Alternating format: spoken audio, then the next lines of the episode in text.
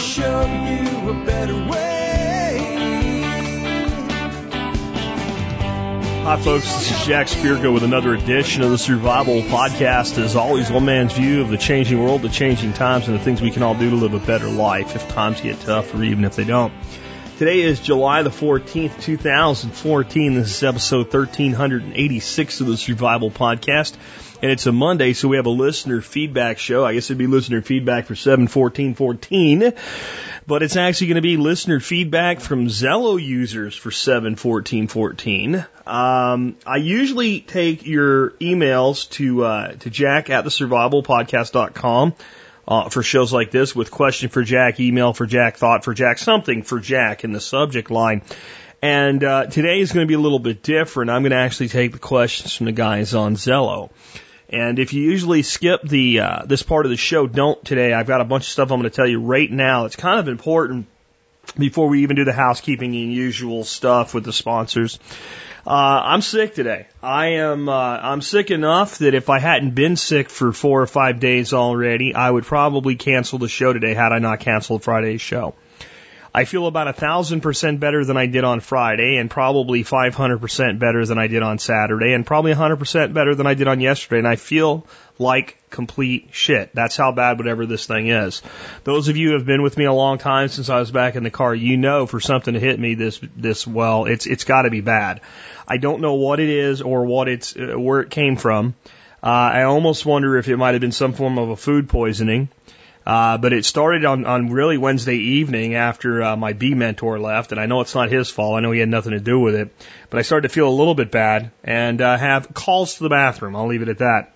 Uh, by Thursday, I had to fake it. The the stuff you heard me do on Thursday was just the intro segment. Uh, I had done the, the recording the day before, and I I had to fake that. I had to pull out all the stops to fake that. Wednesday, I pretty much accomplished very little, but I was at least vertical and able to move around and answer emails and stuff. On on Friday morning, um, I had already decided by Thursday night that I, I was not going to be able to get up. I was able to get out of bed, delete a bunch of, and this is why I want you guys to listen to this, delete a bunch of emails, and uh, answer the ones that were absolutely critical, and, and just stuff that I knew maybe would be screened for a show, throw in the screening folder, and then otherwise just delete and uh, go back to bed. And I spent all day in bed on Friday until I had to go pick Dorothy up at the airport. Uh, I forced myself to the drive to the airport. As much as I love my wife and wanted to pick her up, I almost told her to take a cab home uh, rather than than drive because I actually felt it might be a, a danger for me to drive. Is how bad I felt. She drove home. Uh, I pretty much was flat on my back for the rest of the night. Uh, all day Saturday, uh, I didn't eat until Saturday evening. It was the first time since uh, since Thursday morning I had eaten, and I ate very little. Uh, the little I tried to eat, I could just barely eat it. I never threw up. It was all the other end. Again, I'll leave it at that. Um, ex- extensive stomach pains. Uh, bouts of chills where your, your teeth are chattering and your body shaking, followed by brutal sweats. Um, and just intense pain. And pain, the only way I can describe it is like gas pain, like your whole intestinal area aches and is tense and the waves come through and pulses. And then just completely foggy, unable to think. Uh, I told my wife even this morning I was sending an email to my partners at uh, at Perma Ethos, and I had to send it to all of them, and I couldn't remember how many there were and what all their names were. So for a guy like me with my memory, that at the point where I'm feeling much better is not good. Um, I don't know again if it had something to do with something I ate. I did eat some Walmart food that, you know, not that dangerous food from the backyard or anything. Uh, or it could be just some crud I picked up. I, I understand there's been some kind of thing going around that's had people down for as long as three weeks. I've informed my immune system I do not have time to be down for three weeks and it needs to get its shit together. Uh, but I'm, I'm going on a day. And that's why I'm doing the Zello thing. So what I figured was if I didn't have to actually read, because I can't read, and, and, and, and I'll get to why I said please listen here in a second for those of you that have endured this long. Um, and I'm sorry to ramble and I apologize. It's just the condition I'm in. Um, so, wow. It really is hard to keep my thoughts here. What I was, was trying to say is I can't read anything more than about two sentences long. And when I look at somebody's email with whatever this crud is, it, my, my head just caves in. So a lot of you guys, I want you to understand if you've sent me emails in the, the past couple days, um, and it was more than like two sentences and you didn't hear back, assume your email got deleted because it was like, I can't deal with it now. And if it's important, resend it maybe later next week or so, or later this week or something. Um, but in general, shorter emails, people, shorter emails get read and paid attention to. Longer emails do not. I get a thousand emails plus a day. Uh, I get a good 400 just from this audience. I shorter emails. Do not write books. Uh, I do want to point out one other thing though. So I put out this thing about a forest market garden idea. I said if you're in my general area to get in touch with me, please understand that I don't know. Telexopan, Mexico is not in my general area. Uh, Montreal, Canada is not my general area. I'm using places that didn't actually happen. My general area is like within driving distance around me. But a bunch of you people who are somewhat around me have contacted me, and I'm going to be getting in touch with everybody when I feel better. All of you that emailed me that at least are in, you know, Texas, southern Oklahoma, that place, you know, around here where you could get in a car and in one day be there from my house. Those of you that are there, I will get in touch with and I will share whatever we do with everybody else, but I can only work with so many people on this. But I will be getting in touch with you with details coming forth. I don't know if everybody understands what those details will entail or exactly what I'm proposing, but I'll leave it at that. That's just for that group of people. Anyway, the Zello people are helping me by just giving me simple, direct questions. And I've told them if they're not a simple and direct question, I will ignore them and go to the next question. And this way I can just function on what I've got working on today for you and give you some question, uh, Q&A. And I think it'll be cool.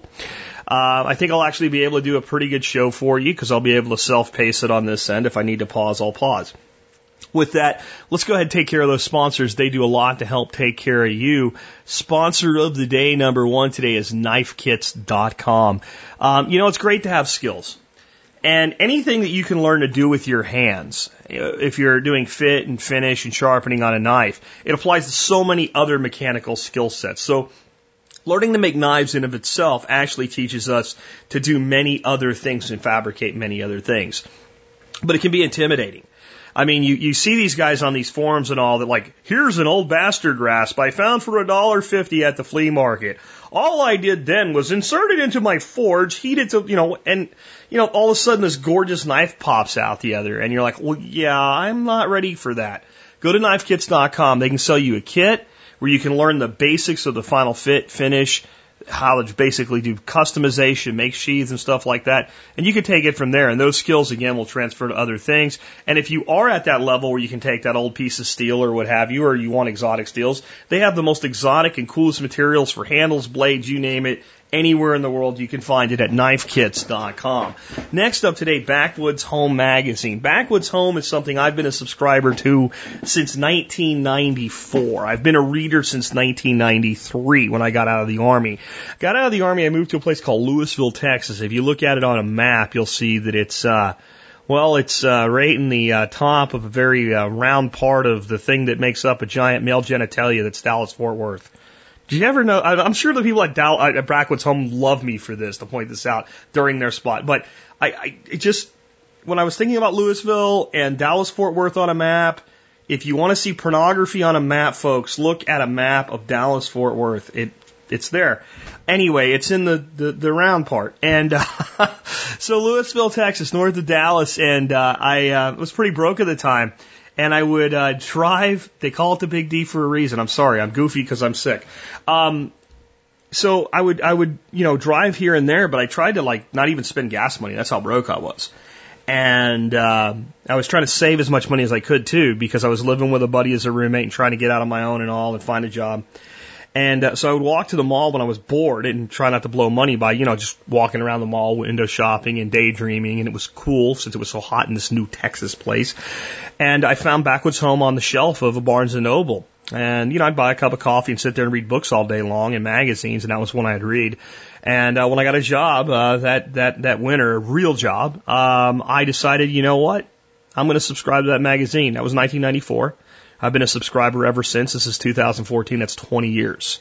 What does that tell you about what I think of Backwoods Home? See, I made up for it, Dave. Dave is the uh, Dave Duffy, editor in chief over at Backwoods Home magazine.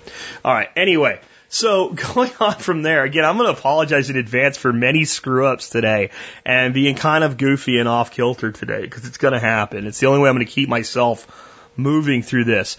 But let's go ahead and uh, check out the year that was the episode. The year is 1386. And what if women ruled the world? This is from Alex Shrugged over at TSP Wiki. He has, if women ruled the world and animals on trial, obey the law or the pig gets it. I'm going to read if women ruled the world because it's easier for me to talk about today. All right. So, if women ruled the world, women in the Middle Ages, and this is from the year 1386, of course, women in the Middle Ages can succeed to the throne in some kingdoms. Naples had Queen Joanna, I, who was uh, jo- Joanna the First, who uh, was suspected of murdering her husband. She was strangled in turn by the next king of Naples. Poland has a prepubescent girl ruling them.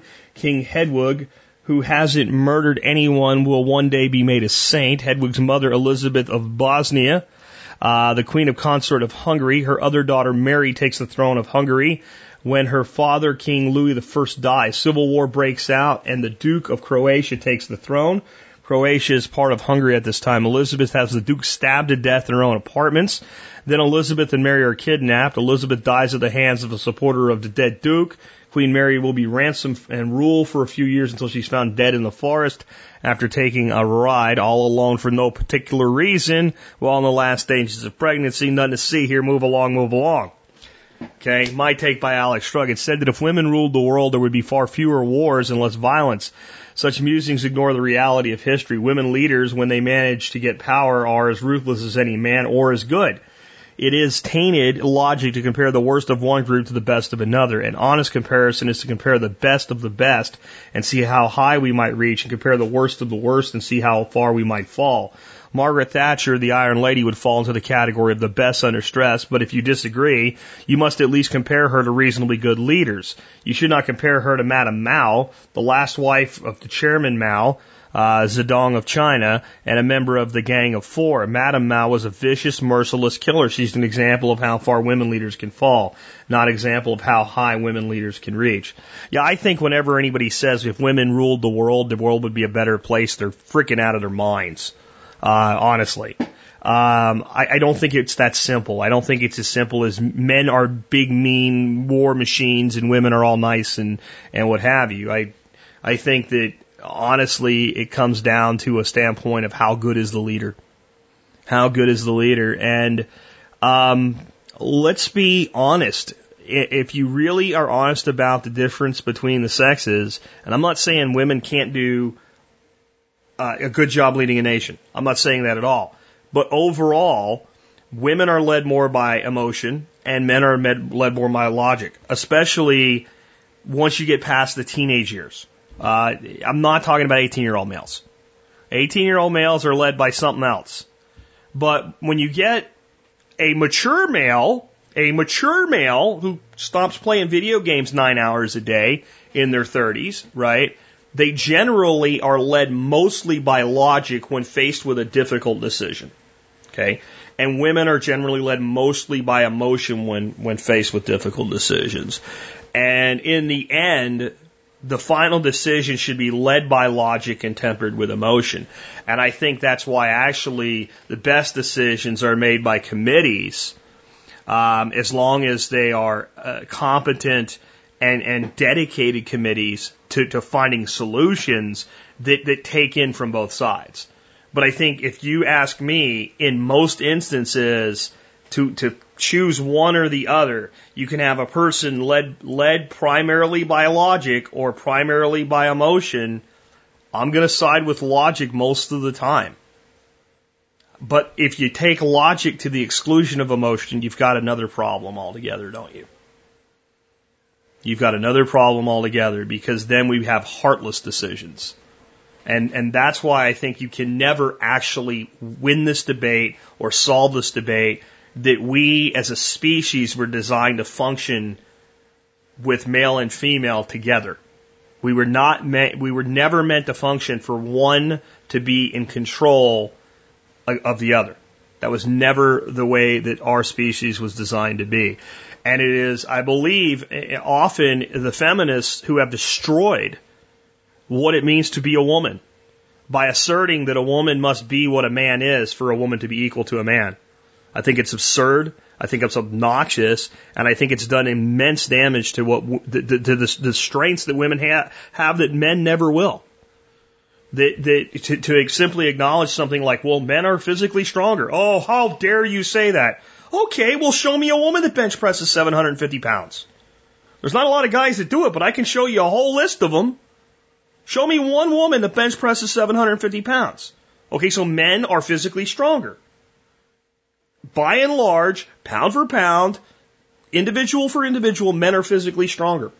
So what? Women are emotionally stronger than men.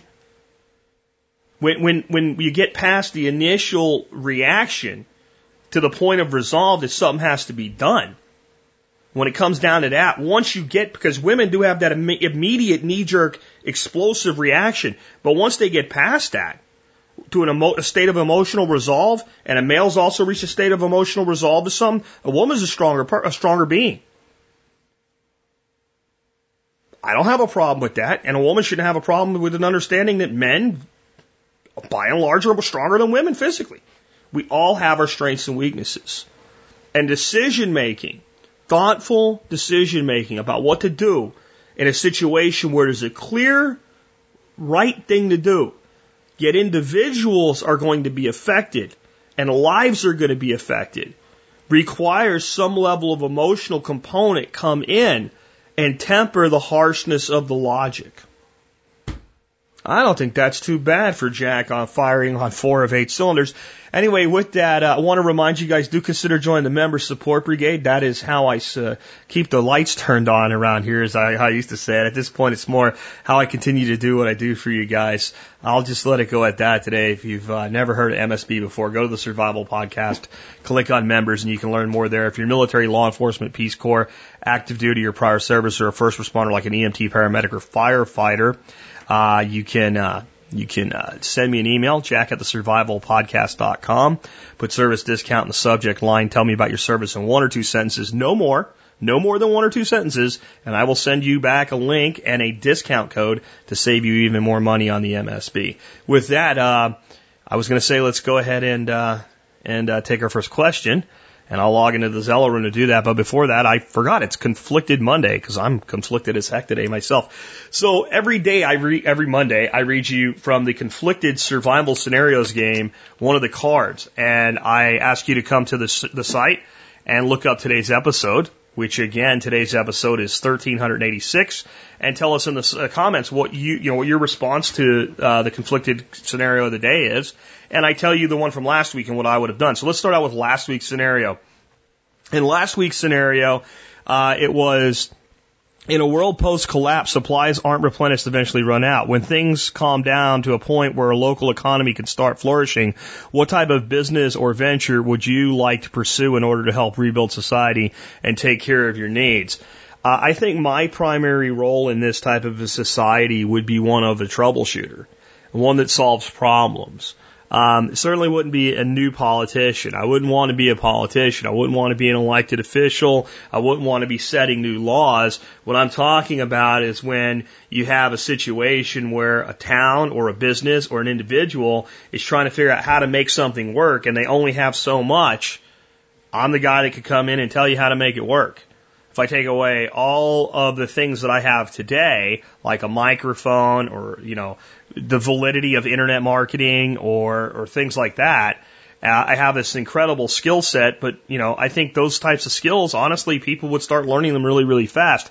It's how to assemble them together and apply them in a way that gets water to a town. Or that, you know, we can't do that because, well, these two guys used to be engineers and they say we can't do that. Really? Well, tell them that we don't have engineers anymore because, uh, well, I don't mean we don't have engineers, but we don't have codes anymore and load bearings and stuff that, that, that are, you know, have 87% higher tolerances than necessary and all. And I think if we just did this, we could actually get water here. And, and then you let the engineer look at that and go, well, yeah, that'll work, but, well, it, will it, is it dangerous? No, okay, let's do it. Um, I think that there is a place for people that can cut through bullshit. And, and I think that at, at a time where you're you're trying to rebuild a society, there'd probably be no more important time uh, for that, for someone that can cut through bullshit and say, you know, like, you want this and you want that, and I don't give a shit. What we all really want is this, right? Okay, this is how we get there. And, and to tell you the truth, in everything I've ever done in business, that's always been my strong suit. That's how I've always led companies. Is you get in a room with 20 people that all have their own ideas about the way that things have to be done, and you, and you just you just say, everybody stop. Let's define the goal. Okay, let's define the way we think we get there. Let's define the problems with getting there. Let's get input. How, does anybody got an idea how we solve that problem? Oh, that's a great idea, Tom. Right? And, and, and like everybody else wants to talk. Well, wait a minute. Tom's got a solution here. Does anybody got a solution that costs less and gets this done faster than Tom's solution does? No? Okay, then I think we should go with Tom's solution. And it's amazing how many people can't do that. Now, is there a job for that in post shit at the fan? I don't know. If not, I'll do one of the other 800 things that I'm able to do. Let me read you today's. Today's is an interesting one. I, I could answer. That this is not a dilemma for me at all, but for some of you, if you'll if you'll take the time instead of answering it knee jerk and put yourself in the scenario. Remember, the scenario in conflicted the, the game is it is the end of the world as we know it. It is the complete and total collapse of society. Dogs and cats are having puppy kittens. It is the, the, zombies have risen and they have eaten the brains of the living. It is as bad as it will ever be in the worst case scenario, right? So that is the, the place from which you're answering these. And you can learn more uh, about Conflicted the Game at conflictedthegame.com and you can get discounts to the decks in the member support brigade. Anyway, so today's is after the collapse, people start bartering for goods and services. Illegal drugs have become a hot commodity in your region. One day while showing off your wares at a local trading post, someone tries to barter with you by paying you in drugs. There are no longer any laws to say what's legal or illegal, but you know these substances are harmful and addictive. Would you take the drugs in exchange for your goods and services after the collapse? Why or why not. So again, look up today's episode 1386 and uh, cruise on down to the uh, comment link, click comment, and uh, post your comment. What would you do in that scenario? And with that, let me pause the recording and get our first question from the Zello audience today. So I have my first question in from the uh, folks on Zello. Zello, for those of you guys who are not familiar with it, is a uh, walkie-talkie style app for like your smartphone, like your your HTC or your iPhone or what have you. And it basically almost works like a ham radio type of thing, you know. But you set up your individual channels, and then you can talk to people on those channels, and anybody can set up a channel there. I think we have the most popular channel on Zello. Uh, the Survival Podcast Network channel. I set it up and then kind of got out of the way and let people just run it as they saw fit out of the community and uh, it's great. You can learn more at Zello.com and get their app. And if you want, if you have a PC with a microphone uh, and speakers, you can download the app for your PC. That's how I'm actually talking to these guys right now. Um, so it's an awesome thing. The TSP Zello channel does have some rules. Please follow them if you join in. And one of them is it's a family channel. So some of the words Jack uses on the air, you don't use on there. You got it? All right. With that, my uh, my first question comes in from Winterborn, and he says basically, so I understand how we set priorities of prepping from the, the likely, like a storm hitting the house, to the yeah right, like the zombies rising from the dead. But what are some examples of priorities for prepping in between the extremes? Like, so how do we, how do we fill out that gradient? And that's something I haven't covered in a long time. So it's great to know that that question's out there because sometimes I don't go back and cover stuff at the basics level the way I should. I put together very big in the beginning of this show the threat probability matrix. And what that basically says is that the more people who are affected by a disaster, at the end of, you know, like the one disaster hits X number of people from one occurrence, the less likely it is to happen to you as an individual, which seems counterintuitive. Here's what I mean by that. Losing your job affects you and people that care about you, but even people that care about you, eh, not really. It really affects you. Now, if you're married and you're in a two income household, it affects your wife too, but it really affects you. It affects your kid because they don't get that extra video game this Christmas or whatever. But in the end, it really affects you. It's really a one person disaster.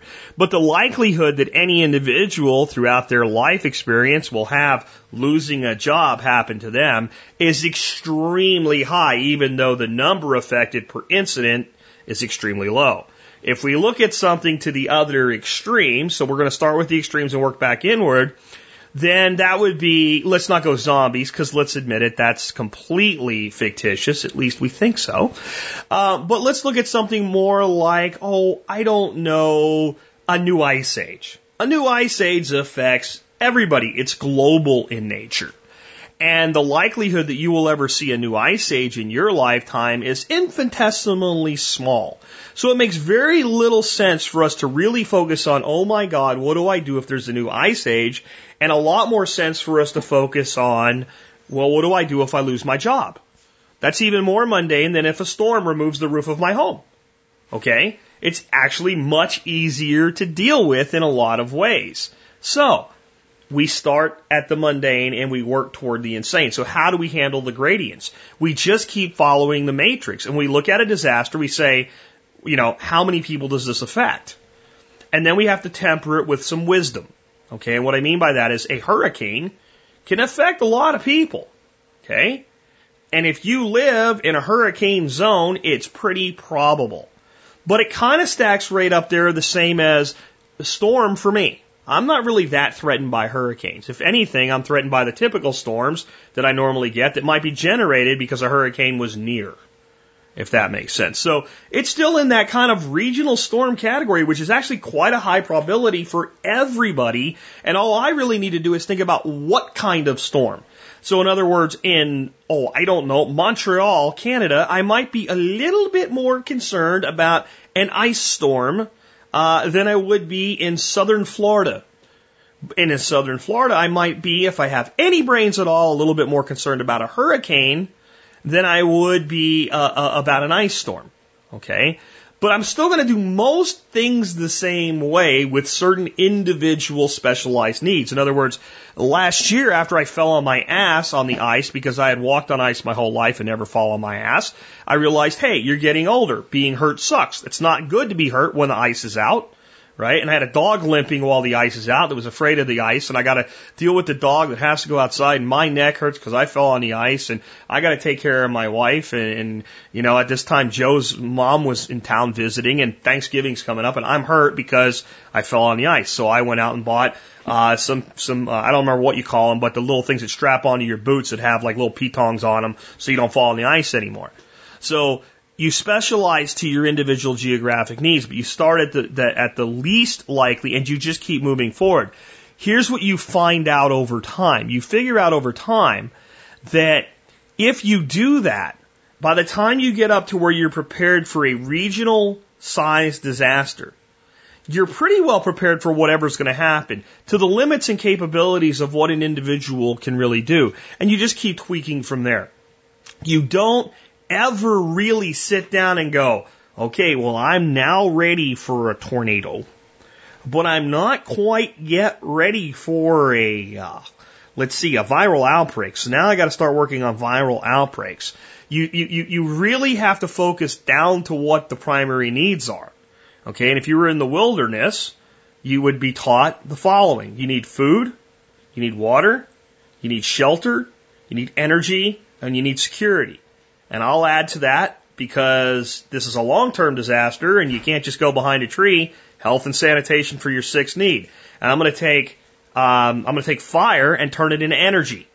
And those, those six survival needs, food, water, shelter, energy, security, health and sanitation.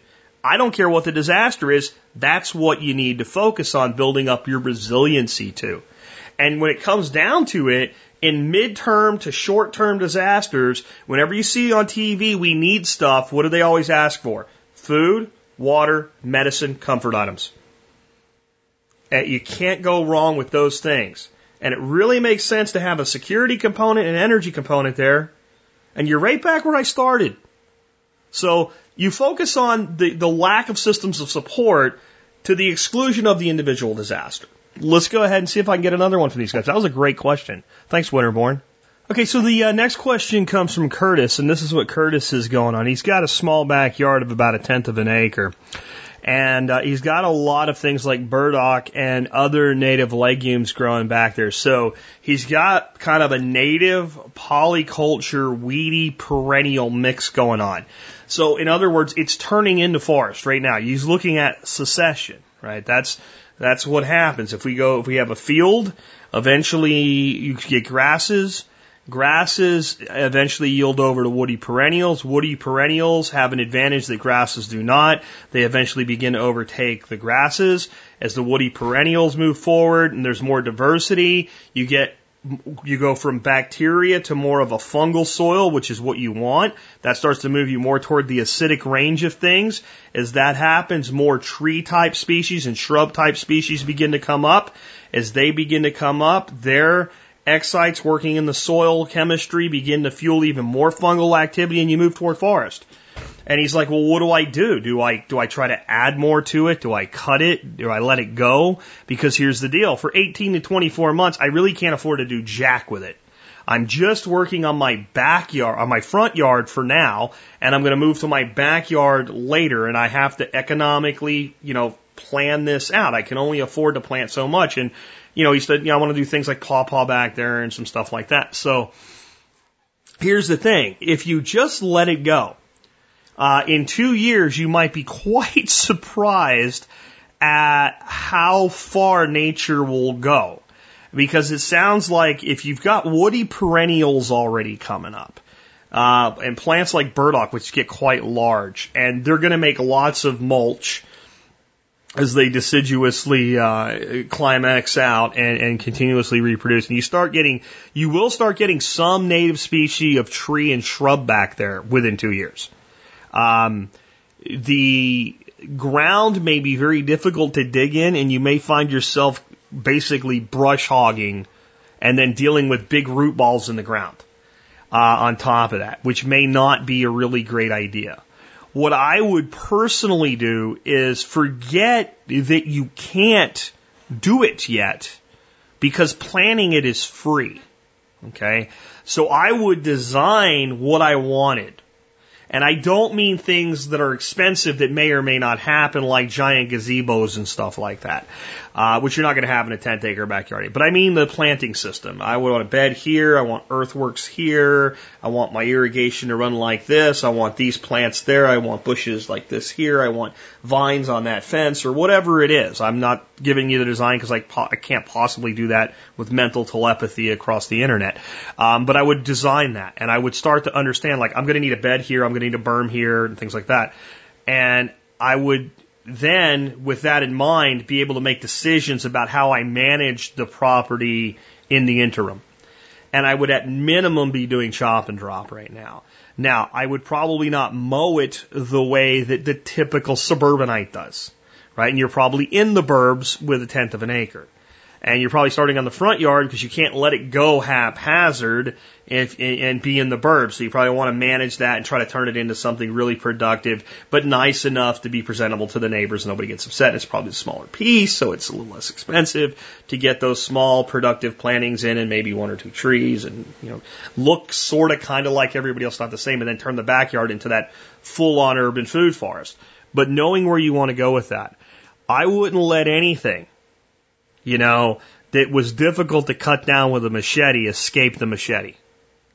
And as far as planting other things back there, if you have the budget, throw in some, you know, some, some Dutch white clover, uh, some San Salva medic, some chicory, uh, some stuff like that back there is probably not a bad idea. And with what you've already got growing on, you probably have pretty good germination rates.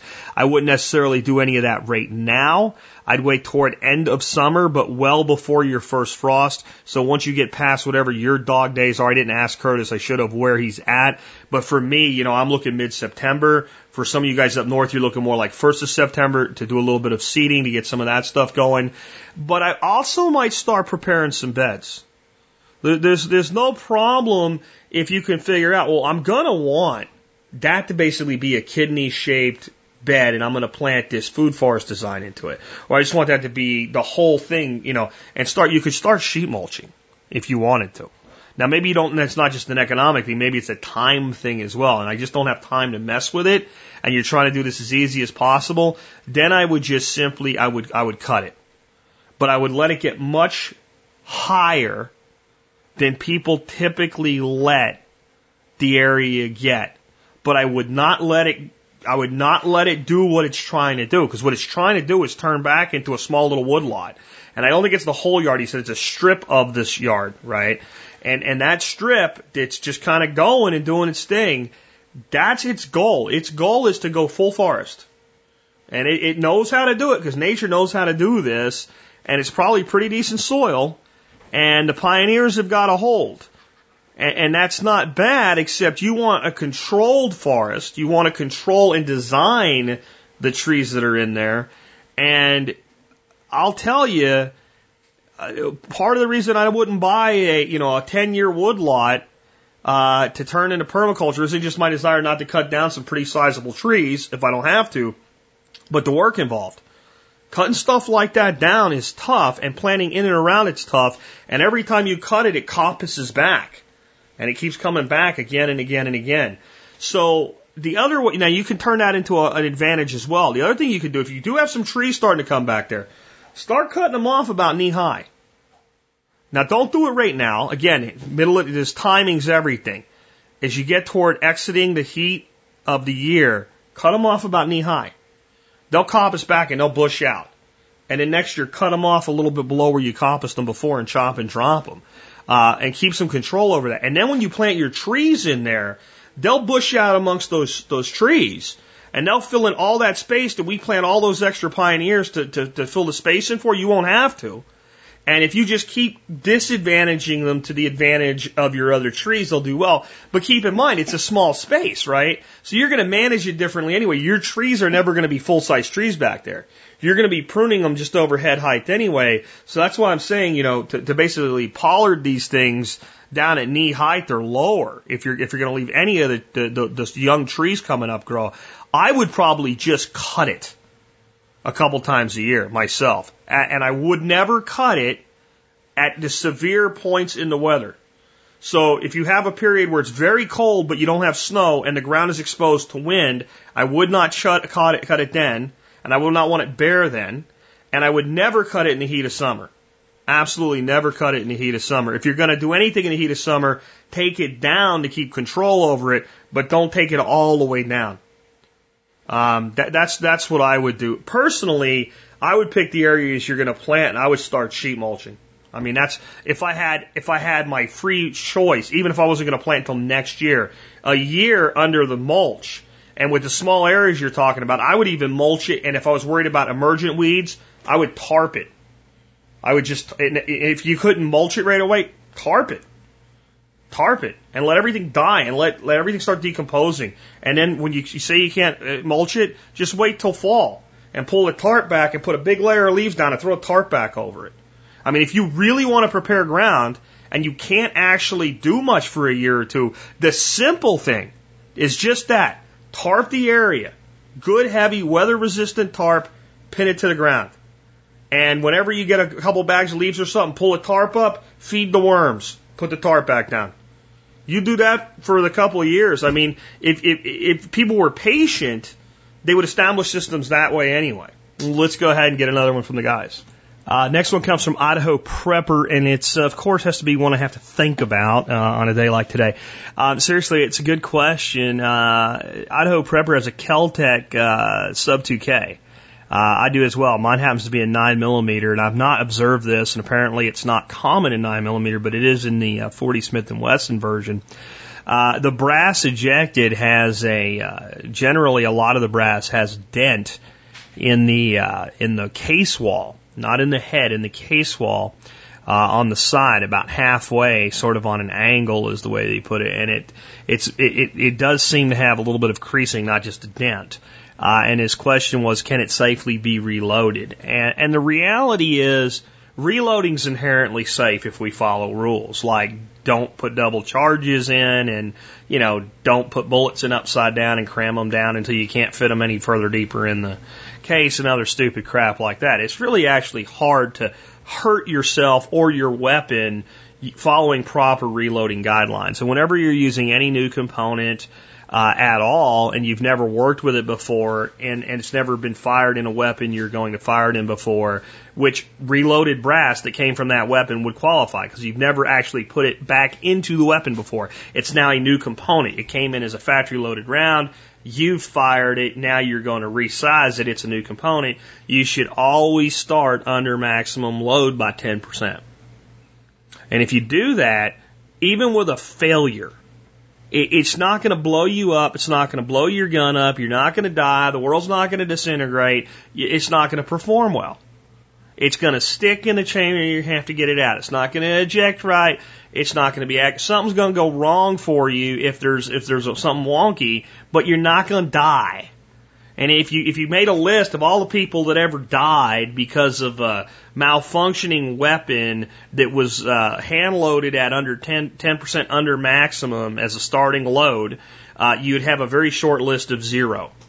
It just doesn't exist, right? I mean, there's I've seen things done with weapons that I would never advise anybody to do that you'd be sure would blow them up, and it ain't blowing them up. So a dent in a shell case may result in a ruptured shell case, but it's not going to result in anybody really being harmed uh, if you're firing that in a modern safe weapon. So let's just take away the fear so that we can responsibly experiment. What I would do personally, and, and the situation is that Idaho Prepper doesn't have reloading equipment for this yet, or hasn't started reloading yet. I'm not sure which one because he kind of broke up. But he's just wondering, is it even worth saving the brass? If nothing else, it's junk brass, and brass has value at the scrap yards. Sure, save it. Um, and if you're not reloading yet, get somebody to try reloading it for you. But what you want to do is you'll want a full length resize the case and the resizing step and take a look at it after that. And if after resizing it forms back and it looks good and there's no evidence of that, I'm going to tell you that 99% it's going to function well if after you do that there is like a continued crease in the brass itself, it's probably not going to be worth reloading. And that's probably what it's going to take to know. Um, so you'd mentioned that people say it's fairly common in the Keltec and the forums. I'd ask, has anybody actually tried resizing it and what the brass looks like after it's been resized? Uh, you're also going to, this is true with any, you're going to want to, to mic the length of your cases and see if they're if they're going past size and have to you know be uh, chamfered and, and and trimmed back down. And if that's being caused to excess, it may make reloading a handgun round just not worth it. Um, 40, 40 Smith & Wesson brass is pretty cheap. Um, it, it, if you're having this problem because that weapon just particularly does this to the brass and it does compromise its integrity in any way, that's either going to slow down your reloading excessively or potentially not perform well, it, it may be such that you're just better off picking brass up off the ground, uh, just to be blunt. Because uh, there's so much of it fired out there. 40 Smith is so easy to find. Um, talk to local ranges and all. They, they probably sell just the brass, just dirt cheap. And it, it's probably not worth it if it's going to slow you down. But I would at least find somebody with a set of dies and have them resize, uh, put it through the resizer stage at least, you know, lube the case, put it through the resize stage, uh, deprime and resize and take a look at it and see how it looks then. And that's, that's really how I'd make my determination. If that works out, I'd, I'd load a box, uh, at 10% at least under maximum load and I'd take it out and fire it. And if it functions well, and it seems to do okay, then, you know, I would treat it like any other uh, deformation of brass and, and keep an eye on the, on the cases. And when they start to look like they've exceeded their life expectancy, replace them. I will tell you this. If it works just fine, there is no doubt that that type of, uh, of a, of a performance by the weapon is going to reduce the case life of the brass. Um, so it's it's probably something that you want to put a lot of rounds through often if you're into conserving the cost of your ammunition. Because even if it works just fine, the number of times that case is going to be reloadable is going to go way, way down because every time we bend a piece of metal and bend it back, we weaken it. Just think about taking a paper clip and bending it back and forth. Every time you bend it, it gets weaker and weaker and weaker and breaks. Well, brass case is designed to expand up against the walls of the of the chamber and things like that. It is not designed to be actually bent inward like that, um, especially in an uncontrolled bend. So uh, it's going to reduce your case life if nothing else. Let's go ahead and get another question from these guys. All right, so the next question comes from Dustin, and Dustin's got his first harvest coming in from planting fruit trees, specifically peaches. And he wants to know, well, how the heck do you tell when it's actually time to pick the fruit? Um, the optimal time to pick a fruit would be when you would pull it off the vine and immediately eat it and it would taste good. And, that's a really good indicator that that fruit is ready to pick. And the nice thing about having a backyard orchard or a backyard food forest or a full on orchard or full on food forest is you can do a lot of that. You can selectively eat off your trees at peak ripeness. From a practicality standpoint, though, that results in an awful lot of fruit laying on the ground. So we do have to make a determination when to pick and when to pick based on the usage of that fruit. With a single fr- peach tree in its first year, it's not that much fruit. You can pretty much pick it as you, as you want to use it and keep it on. And if it starts to go a little overripe, immediately pick those. The big thing with fruit, and this is something that human beings have just lost our, our ability to really know, is you actually know when that fruit's ripe. I, know this is going to sound a bit like Yoda, you know, there is no try, there's do and do not, or, you know, Luke, the peach is ready when you feel it is ready, Luke. It, but it, it sort of is. And what I mean by that is if you watch an animal feeding on fruit, off of a bush or a tree, they generally eat right around the fruit that's not ripe yet. They don't want bitter fruit any more than you do. And they know because of the way it looks, the way it feels, and the way it smells. And we had one of our peaches go into production, and Dorothy's not real familiar with fruit trees, but she was like, that peach looks ready, and it was pretty dadgone close to ready. Now, it was a bit hard yet, but it was also at a point where we only had a few peaches on that tree. And I was like, if you pick that fruit and put it on the countertop in a day, it will, it will, it will ripen up on its own as soon as it comes off that tree.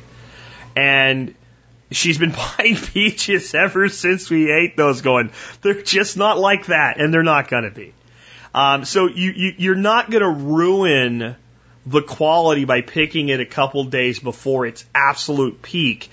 It, when it when it comes into that peak and it, it's still only moved you know 10 feet from the tree and it, and it's able to be eaten as soon as it hits that peak you'll be all right. So the the first thing is just look at a fruit and say to yourself if that was sitting on the store shelf would it appeal to me and if the answer is no it's probably not ripe yet now if it doesn't appeal to you because it's got a mark on it or it's a little bit deformed that's not what i mean i'm at the color the texture, the fullness, the firmness. And then this is where you got to be careful. You can touch it, and it should give a little. A piece should give. If it's rock hard, it's not ready. You got to be careful with this though. If you go in and touch a peach every day, is it ready yet? Is it ready yet? Is it ready yet? Pretty soon, right where probably your your heaviest finger, your thumb, is touching it, it'll be soft. It'll be like caved in. You'll you'll it'll be like you know if I came and I poked you in the head like this, every day. Eventually, I'd make a soft spot on your head, and you'd get stop, Jack, stop poking my head. So don't don't over poke your peaches, right? But there's also like the I'd rather have the peach few days early than have squirrel ruin it factor. Because as that fruit starts to get really close to what you think is perfect, it gets close enough for animals. So there's also a point where you just start removing fruit and letting it ripe on, on the countertop. And you really learn what works for you in your area and your timing over time because this is, again, very specific to what you want to happen to the fruit. Uh, you know, our pears, our, our, our, our you know, our uh, European pears are very good keepers. If they're picked slightly before the peak of ripeness, They'll kind of ripen up and they'll keep. And man, they will keep for months in the right environment, even without, you know, without refrigeration in a root cellar or what have you. But if I wait until they're just at the peak of ripeness where when I take it, it's a soft pear and when I bite into it, it's juicy, it runs down my arm, perfect for eating, it's not going to keep as well. It just isn't. And if it goes a little past prime where I still am happy to eat it, but I'm like, it's a little soft, tastes great, but it's a little soft, it's really not going to keep well. An Asian pear is not going to keep that great anyway. So it, it's a short, shorter term pear. It's, it, so it's the same type of thing. Um, you know, plums are not going to keep that long, no matter what. An Asian will keep less than a, than a European plum. So then it's more picking at the peak and then figure out what I'm going to do with it. Another way to look, so let's say I'm picking pears. I'm going to make Perry. What's Perry, you say? Ha! Perry, for those that don't know, is the pear version of apple cider, basically, and it's better. It's so amazing. Uh, I would be happy to let my pears go till they're, you know, they kind of give, they're a little soft, they shake the tree, they fall off, they're a little bruised. I don't care. They're going to get mashed up into pear juice, right? But if I'm going to make preserved pears, like canned pears, uh, then I actually want to pick them a little bit before peak ripeness because they're going to be cooked and that's going to bring out their sweetness anyway. So you start adapting based on what you're actually going to do with it, how much you have of it, how long it's going to be around, and how long you want it to be around. But when it comes to just fresh, and you're going to be eating it today or the next couple days, you have to trust yourself with fruit. And this is something we've lost because everybody does it for us now, and everything's designed to store forever and be wrapped up in a thing and put in a bag and shipped a thousand miles away. Um, but when you sit and look at, and here's the thing, if you had blueberry bushes, you wouldn't be asking me how to know when to pick the blueberry. You just got it's a really dark blue blueberry. That looks good. Yum, right? Let yourself have that freedom with your fruit on your trees, and, and, and you'll know. But your fruit will get the right color, the right size, the right shape, the right feel. And when that seems right, pick it. And you can always pick a little, try it, and go, it's not quite done yet. Just like you might, you know, take something out of an oven and taste it and say, that's not, let's put it back in for a while. We're not done yet. Um, and you'll get, you'll get really good at determining when your varieties need to be picked for your needs really, really fast. Great question. Let's take another one. Uh, this next one comes from uh, one of our youngest Zello uh, participants named Mini Mac. And Mini Mac wants to know they have a garden and it's been invaded by stink bugs, like many gardens. Uh, and how do we get rid of stink bugs? And there's no easy answer to this one, uh, but I'm going to get I'm going to get to giving you an easy answer. Uh, but the, right now, the the problem with the stink bug is that there's nothing here that'll eat it.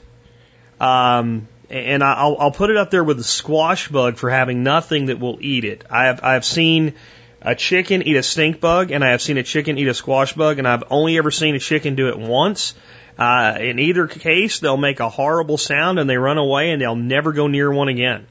And most chickens will look at it and go before they've ever eaten one ever in their life. They just know, no, that ain't right. You got to get the the the dumb chicken that'll give it a try one time. And again, the the sound that I heard a bird make when I've seen it actually eat one of these things uh, is akin to you can almost hear English and the bird going no no no no no no no no no no no as it runs away.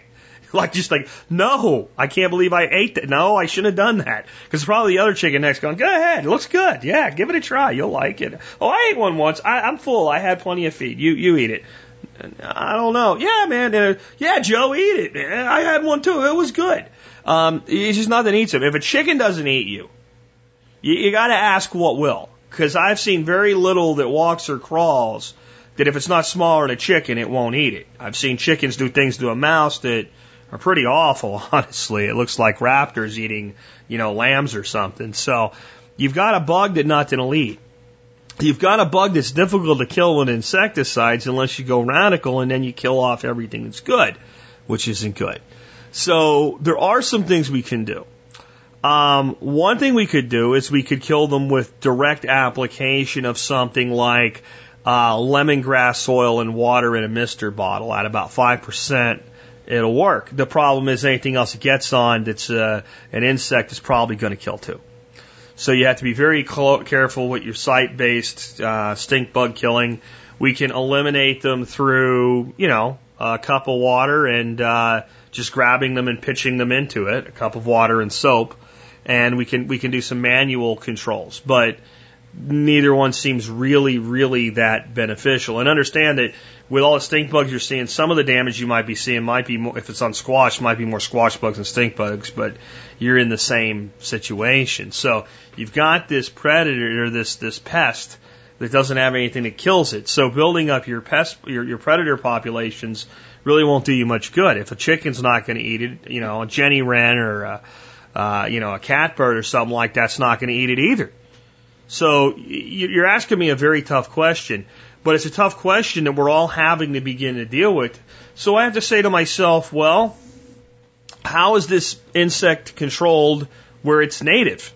Why isn't it devastating the, the, the you know the, the, the, world where it's native? And the answer is, well, it is a pest where it's native. It, it does do damage, but there is a predator there. There's a very small wasp, uh, similar to many of our small predatory wasps over in Asia, and it uh, lays uh, its its larva in the eggs of this thing, and it helps control the population to a degree.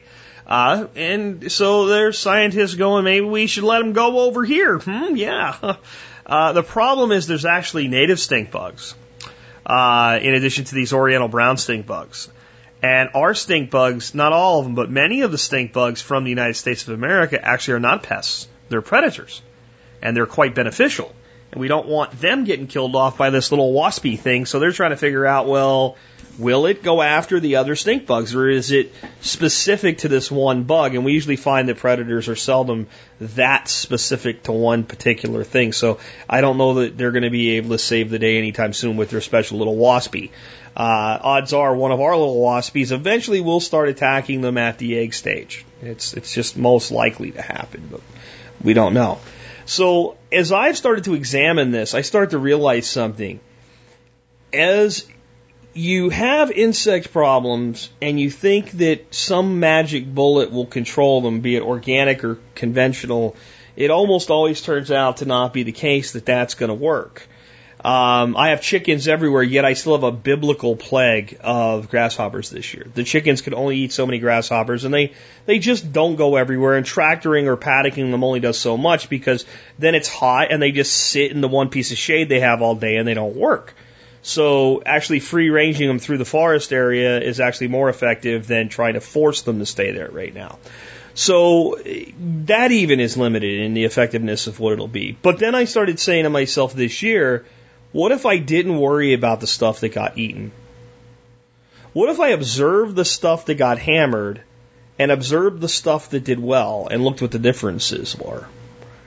And what if I focused on building soil health? And, and the reality is that just about every pest insect is going to spend its time attacking weaker plantings, even the stink bug. And that the best thing you can do, always, is focus on the health of your soil and don't stress over the damage to your production. And that's a lot easier to absor- absorb as a home gardener than it is as a commercial producer. Commercial producer that loses 10% of yield might have lost their entire profit for that year. Uh, the home producer can absorb a 10% loss. It's, it's not that huge a deal. And I haven't personally found stink bugs to do that much damage. I've found squash bugs to do a lot of damage to squash. The stink bugs are just here and they, they bother you. And I think the other thing you have to be careful for is a sign to blame. And make sure you're not blaming the stink bug for doing things the stink bug's not doing. In other words, since I see lots of stink bugs and everybody knows the stink bug's a problem, everything that's being damaged is because of the stink bugs. It, it may not be the case. I get this all the time with people saying, well, the roly polies are terrible things as I put mulch in my garden. They're eating my plants. I put these beans in, they came up, the roly polies ate them all. Well, no, roly polies eat things that are either dying or decayed. They, they do not eat living, healthy plants, period. That's, they're a decomposer. They don't eat, you know, they just don't do it. When I say roly polies, kids call them, I'm talking, of course, about pill bugs. They're an arthropod. They're not uh, an insect. But, you know, they, because, and what it is, is they see all these things damaged and they pull back the mulch and there's roly polies everywhere in there. And now that the, let's say the bean is laying there on the ground, the roly polies are chewing on it. Ah, they must have done this. Well, no. Um, now that the bean is cut off and laying in the mulch, the roly poly's eating it because now it's dead. It's decomposing. He's doing his job. He's not the guy that chopped down the cherry tree. He's not George Washington with the axe. He's just the guy that found the tree laying on the ground and thought, well, it's cut down now. Might as well do something with it.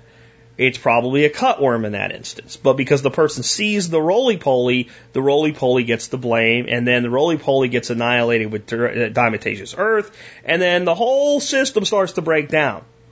Where if we just keep building healthier and healthier soil, we build plants that establish faster, that get more robust faster, that become healthier faster, that can handle being chewed on and gnawed on. And, and I mean, plants, plants evolved for billions and billions of years without us here with insects eating them and they somehow continued to get stronger and better and there was room for insects and plants. Thank God. So I think that the biggest thing we can do is to start focusing more on, on farming the soil and feeding the soil. Think about it this way. You feed the soil, the, the, the plant with compost, but you feed the soil with compost tea. So do both. But focus on building the soil, deep mulches, healthy soils, well established plants. Stressed plants are going to be hit by pest insects. I don't care what you do. I don't care what you spray or don't spray with. I don't care what predators you have. If you think about it, it does suck that this thing doesn't have a natural predator. I'm not going to soften the blow and say it doesn't. But predators will never do it all. If they did, they'd starve to death. All they can do is help be a check on the overall system. In the end, the system has to thrive and develop and function for itself. I do kind of hope these little wasp things end up being safe because I think that whether they do or not, the brilliant scientist people that screw things up all the time are going to let them go here and see what happens. Um, and if they don't, they'll probably accidentally get here anyway. Because uh, now that their food's here, it's, it's amazing how that happens. People often ask me, how do I attract X to my garden? I plant whatever they like and they'll show up, and they usually do. Good question. Let's take another one. All right, so I just got a really great question from Leos Mike uh, on Zello about selling eggs from home. Uh, and specifically with reusing egg cartons, because if you're just reusing egg cartons from uh, general market use, which I think many uh, home flock uh, owners do, especially when you're only either sharing eggs with or or giving eggs away, you know, to, to close personal friends and family, it makes a lot of sense that you would um, you know, you would just use whatever's available. So you have friends and family that you give eggs to, just save your eggs when you go to the market and I'll use those cartons for you. And we do some of that though. We found really quick that we don't like the styrofoam ones. We throw them all away when people give them to us. And we do use some of the cardboard ones from, you know, so and so name on it and, and what have you. But what he's saying is, well, if I take that carton and I fill it with eggs and that egg says, you know, uh, you know, jumbo grade A, and I'm putting in there lots of different eggs, and I'm not really sizing them all for jumbo grade A. Basically, am I saying that my eggs are jumbo grade A? Um, and then, well, what about the, the company that owns the, the, the farm or the fake farm that makes those eggs? Um, cause they, they say you're using my brand. Um, it, it actually turns out that in some parts of the country, uh, so it's more of a local, state level and local thing that it is illegal to reuse another company's packaging that way because it could create confusion. Uh, and in some places it's, it's, it's okay. I will tell you that, for instance, though, you can get egg cartons cheap. Egg cartons are not a major expense, and they pr- probably make sense just to build this into your cost analysis. I know just for our use, we picked some up at Tractor Supply. They were like 50 or 55 cents a carton, and they just say farm fresh eggs on them. Uh, and you know that is not the most cost-effective way to get cartons, and we'll certainly have to look at other ways to do it. I just, with a real cursory look uh, online, I'm able to find cartons for as low as 39 cents a unit uh, without even really, you know, trying to find anything uh, in particular. There are sites that allow you to order them custom printed with your own brand, which I think if it's, and I haven't looked at the price, I think makes a lot of sense.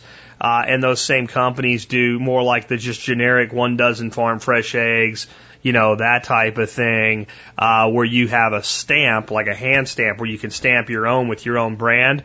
I think that's probably a, a way to kind of set yourself apart and brand your cartons. I think that instead of trying to save money by scrounging commercial cartons, the better business decision is to get good quality, biodegradable, recyclable cartons and then to incentivize your customers to return them to you with a deposit. So if your cartons cost you 39 cents and you're selling your eggs for $4 a dozen, uh, the first carton is $4.39.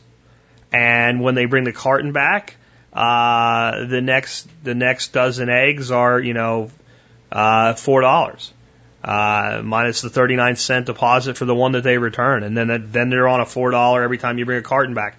And you tell them if the carton is worn out, you bring it back, I still give you your deposit on it and I, I, you know, dispose of it properly. We compost them or whatever it is that you do with them. And I think that branding your cartons at a minimum with a hand stamp, you know, I think is a great thing, uh, especially like with a phone number. And it, I mean, to me, that, that's the way to do this. I think if you're going to sell eggs, like if you're going to sell, you know, two or three dozen a week to, to two or three different people, I, I don't think it's that big a deal. I, I, I think that, you know, I would probably just, if you're selling to people you know, I wouldn't worry about using somebody else's cartons. If you really wanted to be sure you're within the bounds of the law, get generic cartons. You know, again, they're so cheap. They're so cheap when you think about it. If you think about it at, even at 50 cents a carton, right? Then what you're talking about for 10 cartons is five bucks. So 100 cartons is $50. 100 cartons, 100 dozen eggs is a lot of eggs. Uh, that, that would go a long way before you'd be out of cartons if you're recycling. Uh, and you want repeat business from your customers. That's an incentive for them to come back. There's a deposit, deposit there. Um, and you're covering your cost is the big thing. You have to in business cover your costs, but I would go with a branded solution. If you're selling anything more than, you know, uh, I'd say if you're selling 10 dozen or more a week, it, it's probably worth from like just looked up online, uh, branding your cartons because it's just not expensive. I, I don't think I'd do custom printed cartons at that kind of a run rate. Um, but, uh, you know, there's a reason that all the other folks do it. I would not, as a home producer, you know, brand my eggs double A or any of that crap. Anything that has to do with the U.S. government, I would just, eh, no. They're farm fresh eggs. I'm not sizing out my eggs and all. And you might get a, a carton this week, and then there might be a couple little ones from my Egyptian birds. Hey, it's a different type of egg. I hope you enjoy it. You know, because there might be some really big extra jumbos in there too. One way or another, a dozen's a dozen. There might be some Easter egg looking uh, from some, you know, Easter egg looking ones in there and things like that. Some brown speckled, some solid brown, some dark brown. Uh, that's that's the kind of the point of the home egg flock. There's the birds. Here's the eggs from the birds. If these eggs were in, if your birds, if these birds were in your backyard, this is exactly what you'd be getting, except better because I know how to take care of them better. Uh, and that's how I'd market. And I, I would probably refrain once you get any size from reusing market uh, based uh, product there. I think it kind of sucks because it's a recyclable that makes sense to use, but there's no reason they can't be used for your internal use. And uh, you know, start your own recycling chain. Start your own recycling chain, and uh, you know, see how many uses you can get out of a carton before you uh, shred it up and feed it to the uh, the worms. Let's go ahead and take another one. So this next one's from uh, Little Bird uh, on Zello. Little Bird says uh, they've got lots of blackberries on their property, and they're trying to encourage more diversity and more growth of other things. And are there anything that does particularly well with blackberries? Um, the answer is there isn't anything that's adversely affected by a blackberry. Um, so anything you want is the answer, which is not what you're looking for. So I'll I'll give you some ideas, but I want you to understand like the first whenever you say what works well with something else, the first question is, well, is there anything that that plant does that's in any way allelopathic? Allelopathic means that it, it, produces some sort of a chemical response that suppresses the growth of other plants. For instance, a plant like a pecan or a black walnut or anything in the walnut family, the hickory family, produces a substance called juglone. And that juglone is an allelop- allele- sorry, not allelopathic, allelopathic um, uh, chemical. And that means that it inhibits the growth of other plants and it gives the, the, the, the juglone producer an, a competitive advantage so that it can kind of suppress the weeds around itself and grow faster than everything else. The thing about allelopathy is it doesn't apply to everything. So even though black walnut is, is quite allelopathic, uh, in response to a lot of other different plants, it doesn't really suppress the growth of pawpaw or mulberry or frankly blackberry uh, and, and many other plants that grow in the eastern woods that have adapted to grow with black walnut.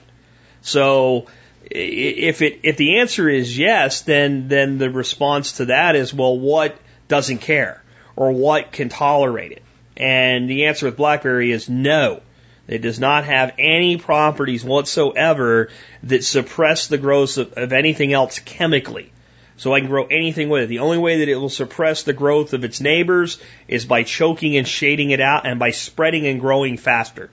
And that is about the only thing that makes blackberry ever a problem, if you want to call it that. It reproduces from its crown through runners that go out and get more and more and more and get bigger and bigger and keep growing into this big giant blackberry hedge.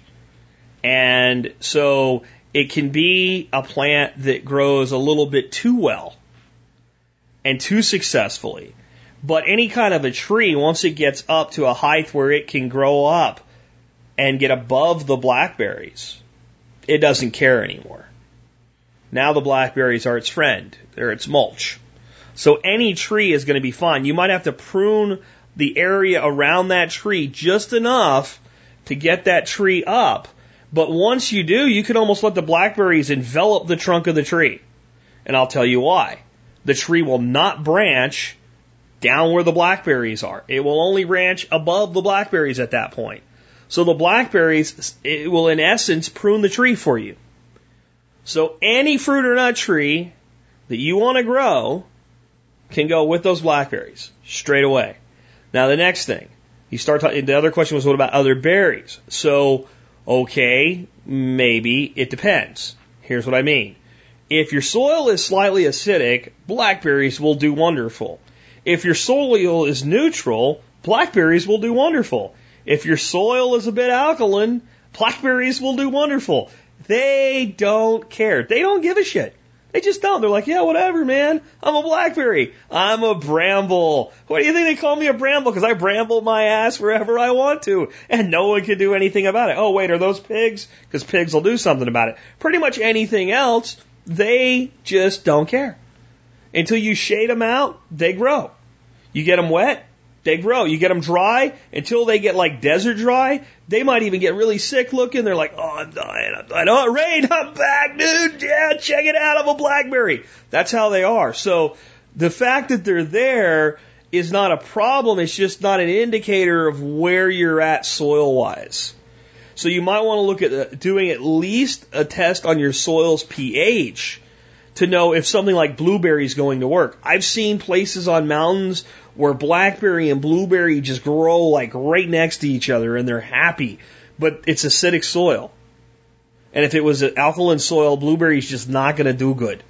And even when blueberry sort of does okay in alkaline soil, the first time it gets stressed, man, it looks like it burns. That's what happens to blueberry here. Blueberry's looking good, looking good, looking good. It's doing okay. Hey, I'm, I'm cool. I can handle this alkalinity. It's all right. I found some acidic levels down there because your soil is always in these layers, right? It's stratified.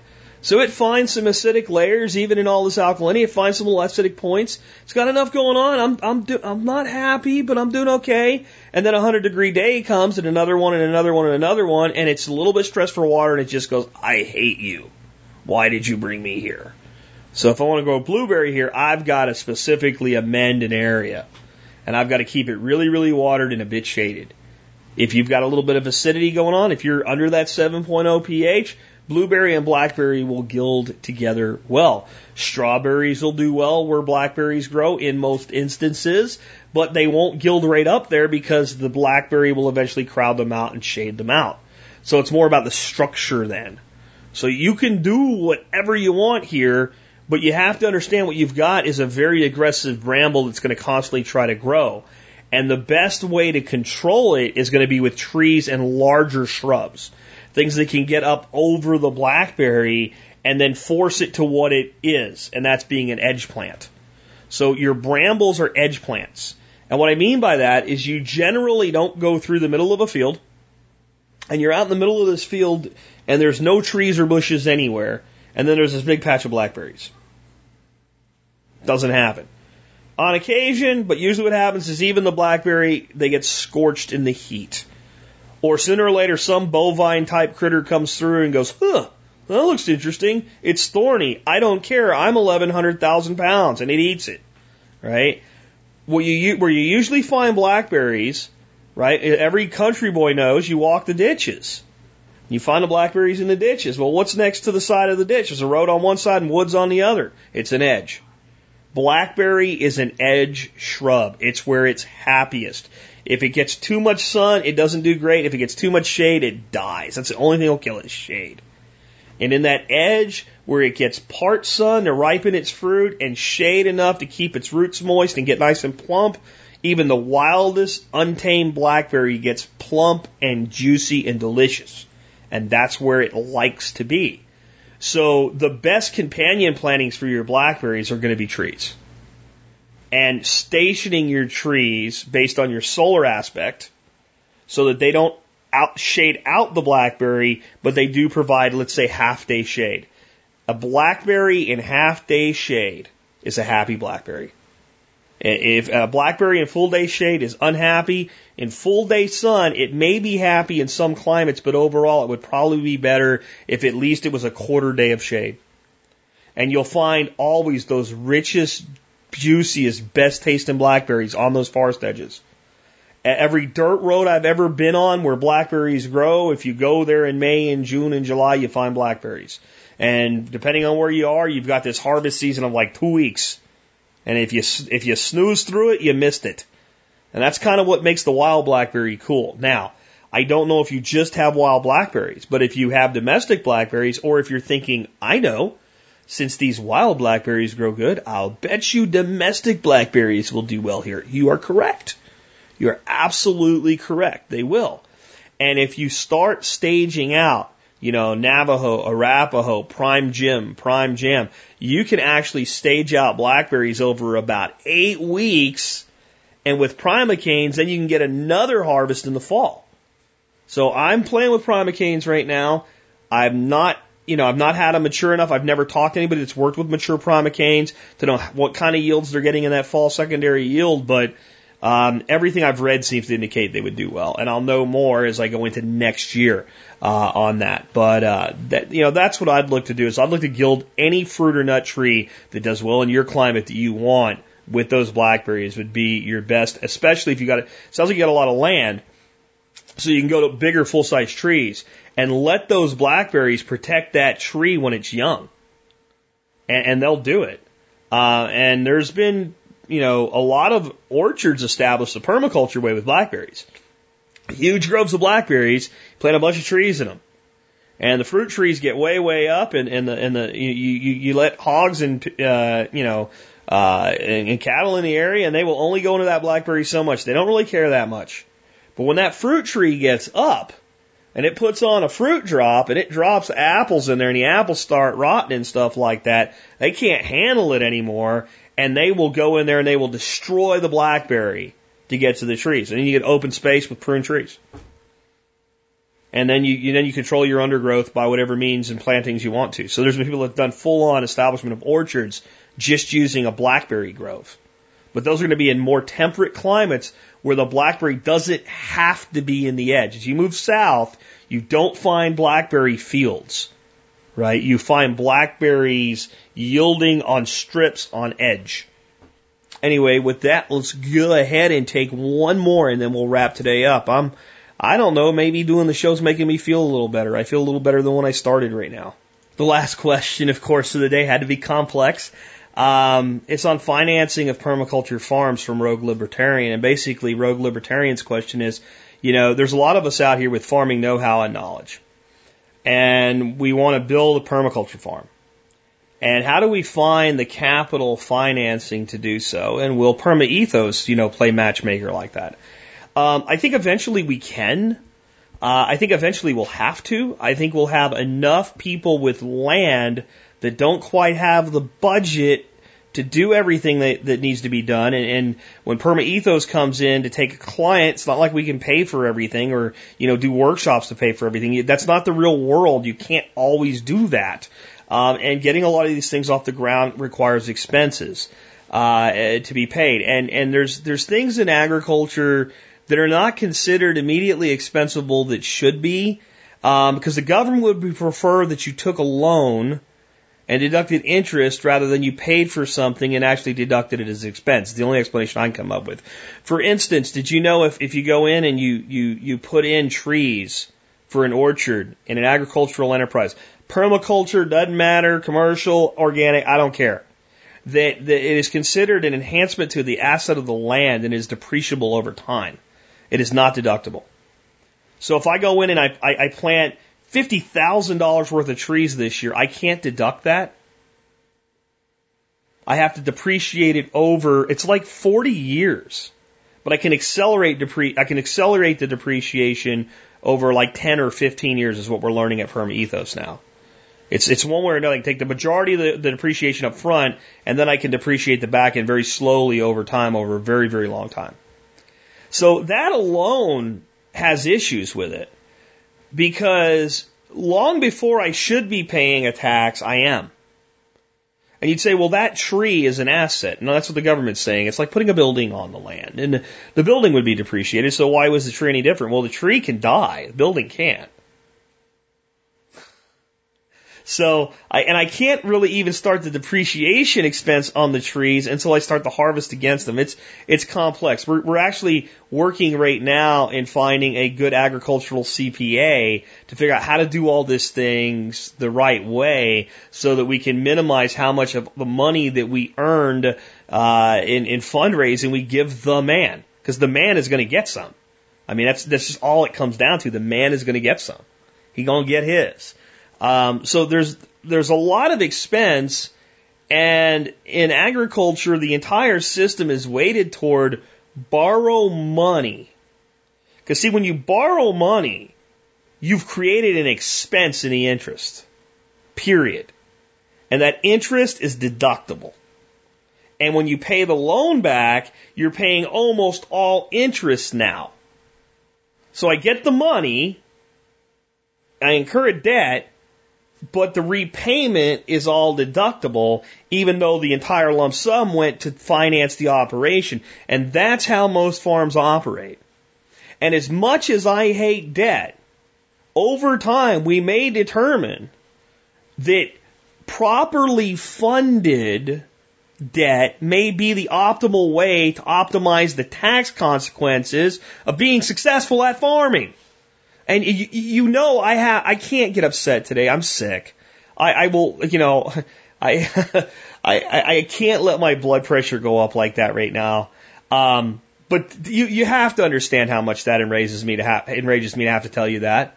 That it may make sense for a farm to incur debt just so it can actually expense things that should be expensible and then later defer off the backside of the debt and then continue to decline against the, the, the, the valued asset. I don't want to get all technical, but, and that's not really the question, but I'm just acknowledging that there's financial challenges.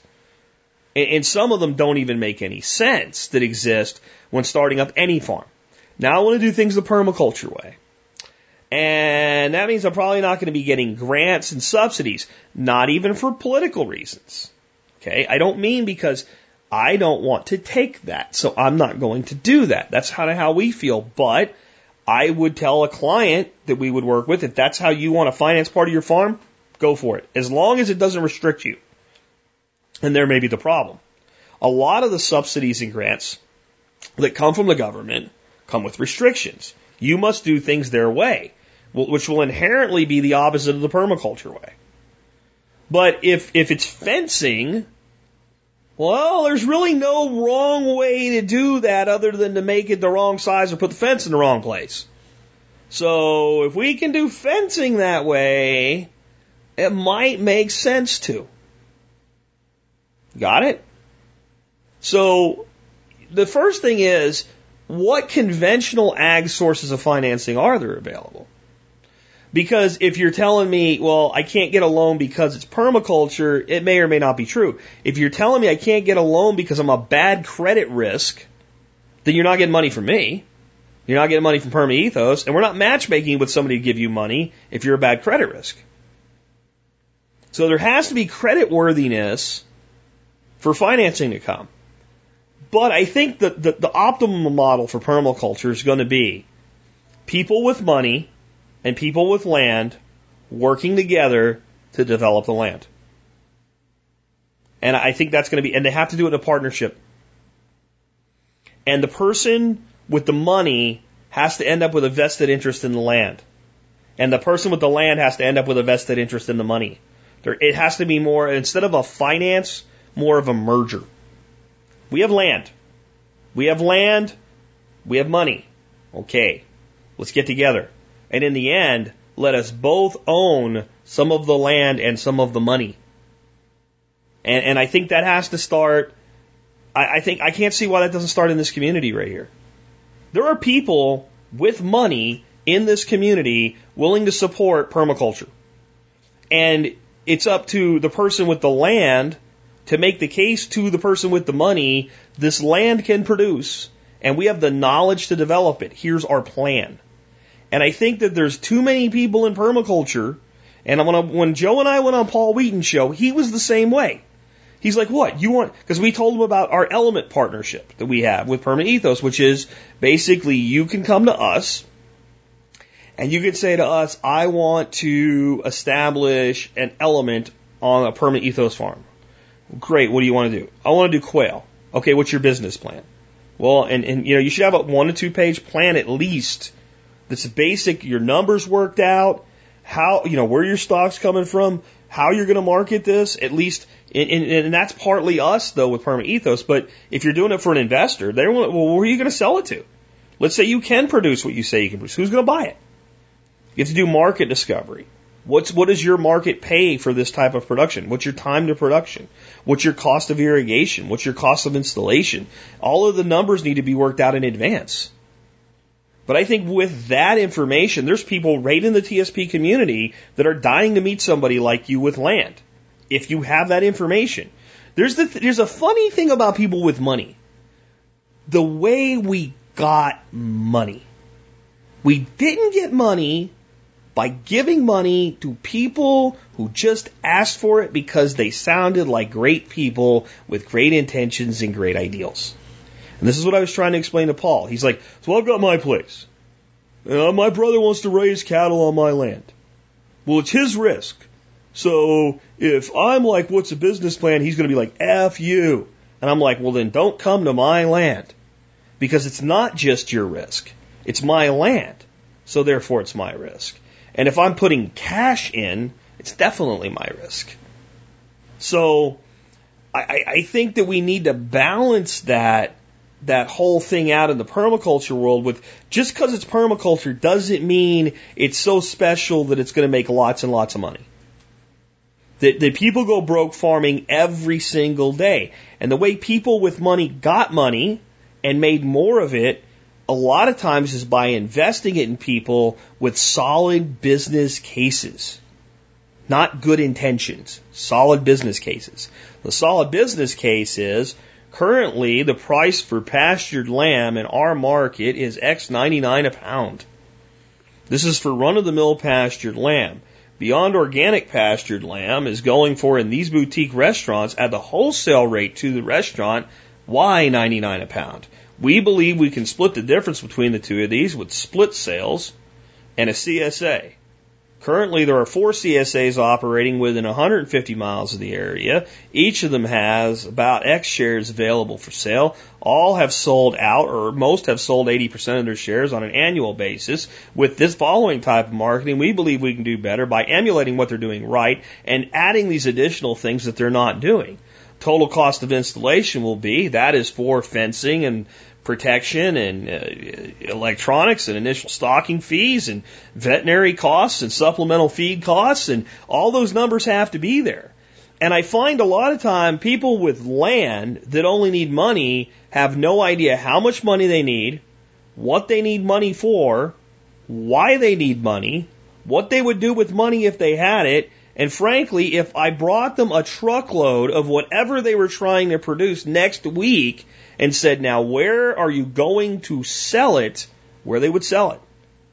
So the reality is no matter who you try to be matchmaked with, until you can start answering questions like that, people with money are not going to give it to you. Now, the people with money in this world need to understand something though. One can only do so much market discovery when one has no product to sell. The only market discovery you can actually do is what's being sold by whom, to whom, for how much money. You, and that's what we did when we started looking at Elijah Springs. We, we, we're like, we, we don't know who we're going to sell to because I can't call up a chef at a boutique restaurant and talk to them for a couple of minutes about how awesome pastured pork is. And when they say, well, when are you going to have some? And I say, I don't know. Because I'm going to actually damage my contact there. They're going to be like, what? Why are you wasting my time? I'm busy. And if I call back, hopefully they won't remember me. And when I started talking about pasture pork again, some jagoff called me and uh, he was saying this. It's not you. No, it wasn't me. I got pigs, man. We're gonna have them available next month. They're uh, you know here's and they're finished on apples and and what have you. You you you can only do so much before you have a product, right? And you're gonna have a small amount of product, but you have to have an understanding of what the market's bearing. And then, and you say, well, my product's going to be premium and it's going to sell for more. Eventually, probably will. Initially, probably won't. Initially, it'll probably sell for what everything else on that market is selling for. And if it's more, God bless you for it. So when you're figuring out that I'm going to put in $50,000 worth of fencing and it's going to fence X amount of acres and it's going to let me graze Y amount of lambs and it will produce X pounds of lambs at slaughter per rotation. Okay? Then you have to multiply that by the going rate for lamb averaged over the last five years in your market and say there's there's my gross. If nobody dies, that's my gross. And then you have to take all the other expenses that go into producing that gross number in addition to that fence and amortize it back and say it will take me X number of years to pay off this fence even if I have cash. Because sooner or later, I've got to recoup that investment. Oh, by the way, that fence is not deductible, it's depreciable. Real pain in the ass trying to be a farmer in the modern world of our government. And Ira Ramon Sancia, chief gangster of the world, IRS, of course, is his initials. So um, I believe that the best thing that everybody can do is to start reaching out and talking to each other in this community. And I promise you, if you're somebody with capital, you're going to have many people that want it. But I'm going to tell you, those are the questions I would ask if you wanted my money. How much do you need and why? What are you going to do with it? What will your production yields be? How long will it take to get there? What would you do if you had that much production right now? Who would you sell it to for how much money? What's your ROI? What's your time to return on that ROI? On the primary infrastructure to go in. And I think before you're worried about matchmaking, you need the answers to those questions. That may not be the answer that everybody wants to hear, but in the real world of business and farming is a business, those are the questions that people with money have. And just because you turn away from the evil banker and go to the friendly, to the permaculture movement person with capital, doesn't mean that's going to change. And this is where I want people to be cautious. It's very possible that somebody with land would have some money. Usually the two don't part ways. You usually don't have land and no money. Because people with land and no money usually sell the land to get some money. So usually people with land have some money, they just don't have enough money to develop it. And usually you can find some people with some money, but not a lot of land. And if you put four or five people together, you can put together a few hundred thousand dollars. And it's very easy for that money to be disposed of very quickly if it's not managed properly and that type of analysis isn't done. And then it's very easy for four or five people to hate each other and want to kill each other. And this is why I've always been against prepper groups in a typical way, because it's pretty much the same thing. And the problem is that that type of horsepower can be put together and as free individuals, you have every right to do it, but no one's going to make you do the analysis I just talked about. And you have to decide, are you willing to free will a little bit? Because you're going to have to. That's part of why the financing is hard to come up with. You want to finance a cornfield? There's lots of ways to get money for it because it's known exactly how you're going to get a yield, when you're going to get a yield, what the inputs are, what the outputs are, and what the subsidy is to make it profitable even though it's a loss. You want to put in a tree-based silvopasture system that's going to graze livestock. It's a lot harder. And it's why it makes a lot of sense to do things like go in and develop a grazing system and then build silvopasture into it. If you can put in the fencing and get the animals moving through and run a rotational leader follower system, you know, if you have land, you should be able to figure out a way to make some money for it before you ask somebody to put some more money into it. I, I hate to put it that way, but it's the truth. Anyway, with that, I hope you guys enjoyed today's show. Uh, I was glad to be able to reach out to the guys on Zello today. It really did make the show easier for me to do. I'm kind of covered in sweat, even though I'm sitting in a 68 degree room right now. But I really don't feel that bad compared to the way I felt all week long. Uh, and I'm going to wrap up with that. And I'll try to do another show like this using uh, uh, feedback from the Zello guys. With that, this has been Jack Spirko, helping you figure out how to live that better life if times get tough, or even if they don't.